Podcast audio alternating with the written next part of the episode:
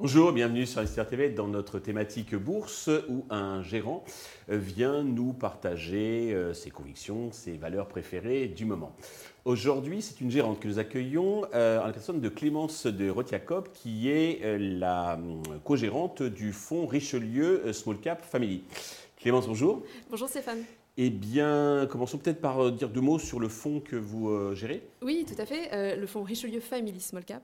c'est un fonds qui fêtera ses 10 ans l'année prochaine, que nous avons créé, lancé avec Xavier Afren, qui est, qui est mon co-gérant sur le fonds. Xavier s'occupe particulièrement de la partie action française. J'ai plutôt en charge la partie action européenne, donc avec un biais allemand, Benelux assez, assez important. Mhm. et c'est un fonds qui, comme son nom l'indique, est investi dans des groupes à actionnariat familial et principalement small, et mid cap. On va le voir justement dans les sociétés que vous avez choisi de nous présenter aujourd'hui. Donc, euh, le la première société appartient donc à une famille espagnole, c'est Viscofan. Sur, alors, ils sont euh, hyper leaders donc sur un créneau, euh, sur une niche de marché particulière. Exactement. Euh, c'est un leader mondial dans un marché de niche. En général, c'est des situations euh, que nous aimons bien. Euh, Viscofan donc, est un groupe espagnol, familial, qui a une capitalisation d'à peu près 3 milliards d'euros.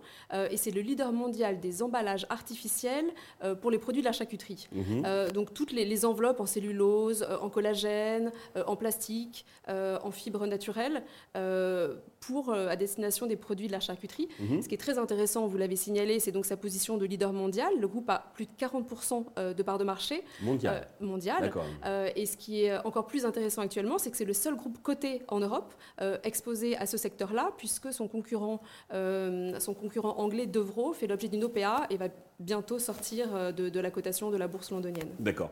Mais alors du coup, en termes de, croissance, pourquoi vous croyez à son potentiel en termes de croissance Il peut encore croître La valorisation n'était pas trop élevée? Exactement. Alors, il y a plusieurs choses. Déjà, ce que nous apprécions, c'est que c'est un groupe qui a une grande diversité de ses produits.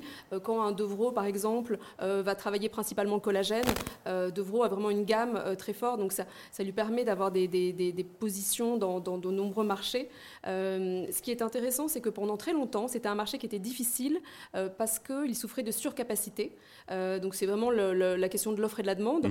Mhm. Et, donc, ça pesait sur les prix puisqu'il y avait beaucoup d'expansion dans, dans, ce marché-là produits de charcuterie sont encore en croissance? alors c'était euh, oui et puis les expansions aussi pour cette partie-là. Oui, euh, c'était plus euh, le, produit en fait, ceux qui produisaient ces emballages-là, qui, qui, faisaient des capacités d'expansion, donc mhm. ça, ça, pesait sur les prix mhm. et donc sur les marges de, ces groupes-là. mais depuis quelques temps, il y a le, numéro 2 mondial qui est l'américain Viscase, qui a 15% de part de marché, donc vous voyez quand même ah bien en deçà par rapport aux 40, mhm. qui est en grande difficulté financière. donc ça fait qu'il y a une discipline maintenant de l'offre. il y a à peu près que Viscofan aujourd'hui qui a des capacités en expansion.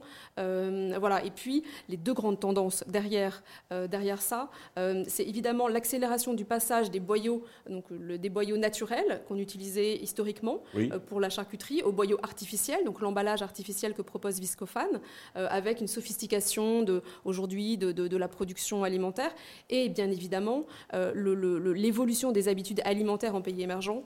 ça, c'est vraiment le, le, cœur de la croissance de Viscofan, puisqu'il y a davantage d'apports en protéines, de protéines et de, de, viande travaillée euh, qui sont vendues dans, les pays émergents. Donc ça, c'est un, gros potentiel. C'est clair. Euh, deuxième valeur, alors c'est pas familial, mais c'est détenu par les fondateurs à plus de 50%. C'est un Italien dans le secteur de l'IoT, c'est Seco. Oui, Seco. Euh, alors là, on est, euh, c'est vraiment une valeur de croissance. Euh, autant Viscofan, c'était une valeur dite de qualité, avec qui, était, qui, est très bien à détenir Viscofan dans un environnement de marché où on peut manquer de visibilité parce qu'il y a une excellence opérationnelle, il y a vraiment une, une, une, qualité qui est forte. Là, Seco, plus une valeur de croissance, plus petite capitalisation. donc c'est une société italienne, capitalisation inférieure à 700 millions d'euros, mmh. détenue à plus de 50% par ses fondateurs. donc c'est toujours des caractéristiques que nous aimons bien avec une convergence d'intérêts, vraiment une, une, logique entrepreneuriale.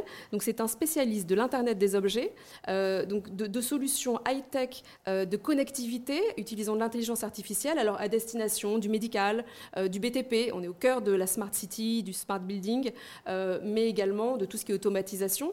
à titre d'exemple, une de leurs expertises très fortes, c'est tous les systèmes de connectivité à partir d'intelligence artificielle pour les machines à café, les distributeurs automatiques, donc qui créent des interfaces interfaces intelligentes qui vont permettre pour leurs clients de pouvoir à distance gérer, la logistique, la, maintenance, etc.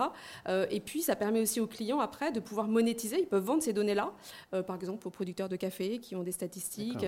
voilà, donc ils travaillent sur, sur, sur toute cette chaîne de, de valeur. D'accord. J'ai vu que le cours a été en repli de 21%. Pourquoi vous croyez au potentiel de cette valeur? Alors, il est en, baisse effectivement de 21% depuis un an, mais comme toutes les valeurs de croissance. Euh, vraiment, les valeurs de croissance l'année dernière ont été attaquées dans un contexte de hausse des taux. Mhm. Euh, en plus, il y a un bien industriel avec euh, effectivement quelques goulets d'étranglement dans la logistique qui ont pesé sur, sur la croissance. pour nous, donc déjà, il devrait y avoir un rating naturel de ce genre de valeurs cette année, nous espérons. et puis surtout, il y a un très gros potentiel à notre sens en termes de, de catalyseurs spécifiques pour SECO. C'est qu'ils ont lancé en, 2000, en 2021 une plateforme logicielle euh, euh, propriétaire, qui s'appelle Cléa. Euh, énorme potentiel de, développement. Ce qui est intéressant, c'est qu'aujourd'hui, donc c'est vraiment la locomotive de croissance du groupe. Mhm. Aujourd'hui, le, le, management estime que ça représentera 25%, pardon, plus de 20% de leur chiffre d'affaires à horizon 2025. C'est 10% aujourd'hui, donc un doublement. Et ce qui est très intéressant, c'est que ce sont des activités qui sont très rentables. On, parle de, marge brute supérieure à 70% ah oui ces logiciels-là. Oui, euh, c'est ça, du SaaS, alors que les produits hardware de Seco euh, plafonnent avec des marges brutes de 45%. Donc vraiment, il y a un mix produit qui est intéressant et ils font des partenariats qui sont très stratégiques euh, avec des groupes d'infrastructures. Ils ont signé dernièrement un partenariat avec Pizzarotti, un grand groupe d'infrastructures italien. Ils vont travailler sur toutes les nouvelles lignes TGV, enfin l'équivalent du TGV. ah non, non, très international. Et l'exposition très intéressante aussi au marché américain. machine à café, gros développement sur le marché américain. Euh, donc ça aussi, pour eux, c'est vraiment un, un, un acteur mondial avec euh, vraiment beaucoup de potentiel également sur sur le marché américain. Très bien. Alors, on était en Espagne, on était en Italie, là on remonte vers l'Allemagne avec euh, Sixt. Alors, c'est familial également, c'est le loueur de voiture, bien sûr. C'est ça. Alors, euh, tout le monde connaît le loueur de, le loueur de voiture Sixt, le logo euh, mmh, violet. Orange, Peut-être que ce orange, pardon. Peut-être que ce qu'on sait moins, c'est que ça appartient à une famille, la famille Sixt. Ça a été fondé en 1912 à Munich et la famille gère encore, détient la majorité du capital encore de, de Sixt. et les deux arrière-petits-fils du fondateur co-gèrent, gèrent de concert la société aujourd'hui, ils sont Mhm. Euh, alors, Sixt, en quelques mots, deux tiers du chiffre d'affaires euh, est réalisé par les locations de voitures pour les particuliers. Donc, il y a un tiers pour la location pour les, euh, pour les entreprises, mhm. exactement. 50% des, voitures sont louées à partir des aéroports. et surtout, ce qui nous intéresse, c'est le développement aux États-Unis. C'est déjà un quart du chiffre d'affaires de la société. Euh, ils gagnent des parts de marché. Ils en ont beaucoup gagné pendant la crise sanitaire où beaucoup de loueurs étaient au bord de la faillite. Euh, on avait suivi les, euh, ça, avait fait les, grands titres à l'époque de la mhm. crise sanitaire. Donc ils ont gagné des parts de marché dans les aéroports. et puis ils ont une très bonne franchise en Europe. Ils ont 17% de parts de marché et ils sont leaders incontestés sur leur marché domestique. Sur le marché allemand, ils ont 42% de parts de marché et ça, ça va se maintenir. D'accord. Très bien. pour conclure, alors plus globalement, comment voyez-vous l'évolution des marchés sur les prochains mois? Alors, nous sommes peut-être un peu plus prudents euh, à court terme, après le rebond que nous observons depuis octobre, mmh, mmh. Euh, pas seulement depuis, depuis le début de l'année. Néanmoins, ça ne nous a pas empêché euh, de, de, renforcer certains titres cycliques depuis quelques semaines. En fait, ces marchés nous apprennent qu'on ne peut pas être dogmatique. Donc, c'est vraiment le, avoir des portefeuilles équilibrés, ça nous semble le plus pertinent. Alors, ceci étant dit, nous sommes de plus en plus constructifs euh, sur la classe d'actifs small cap. Alors, je prêche un peu pour ma paroisse, mais, on a beaucoup d'indicateurs qui sont ouverts euh, cette année. Euh, c'est une classe d'actifs, à notre sens, il y a beaucoup de forces motrices qui devraient raviver l'intérêt des investisseurs. c'est une classe d'actifs qui a sous-performé depuis, depuis plusieurs années, au moins depuis deux ans, qui est sous-pondérée. Tout le monde est sous-pondéré aujourd'hui en small cap, alors que L'amélioration de la macroéconomie, c'est très corrélé au, PMI, hein, aux, résultats, aux indicateurs macroéconomiques, la, bonne santé des, small caps en bourse, du moins leur surperformance. Euh, on commence à avoir des signaux plus intéressants en Europe, une amélioration. Valorisation historiquement attractive. Euh, on n'a plus de primes des small caps euh, par rapport aux large caps, alors que historiquement, on a 20% de primes des petites capitalisations par rapport aux grandes. Et on a de la croissance des bénéfices par action, ce que nous n'avons plus en 2023 dans les, dans les grandes capitalisations. Vous avez une croissance à deux chiffres des bénéfices par action attendus cette année pour les petites capitalisations et on a une croissance négative. Il n'y a, pas de croissance pour les grandes capitalisations. Donc pour nous, ce sont des signaux d'achat qui sont, qui sont intéressants. Rappelons bien entendu que l'investissement dans les petites capitalisations est un investissement à long terme.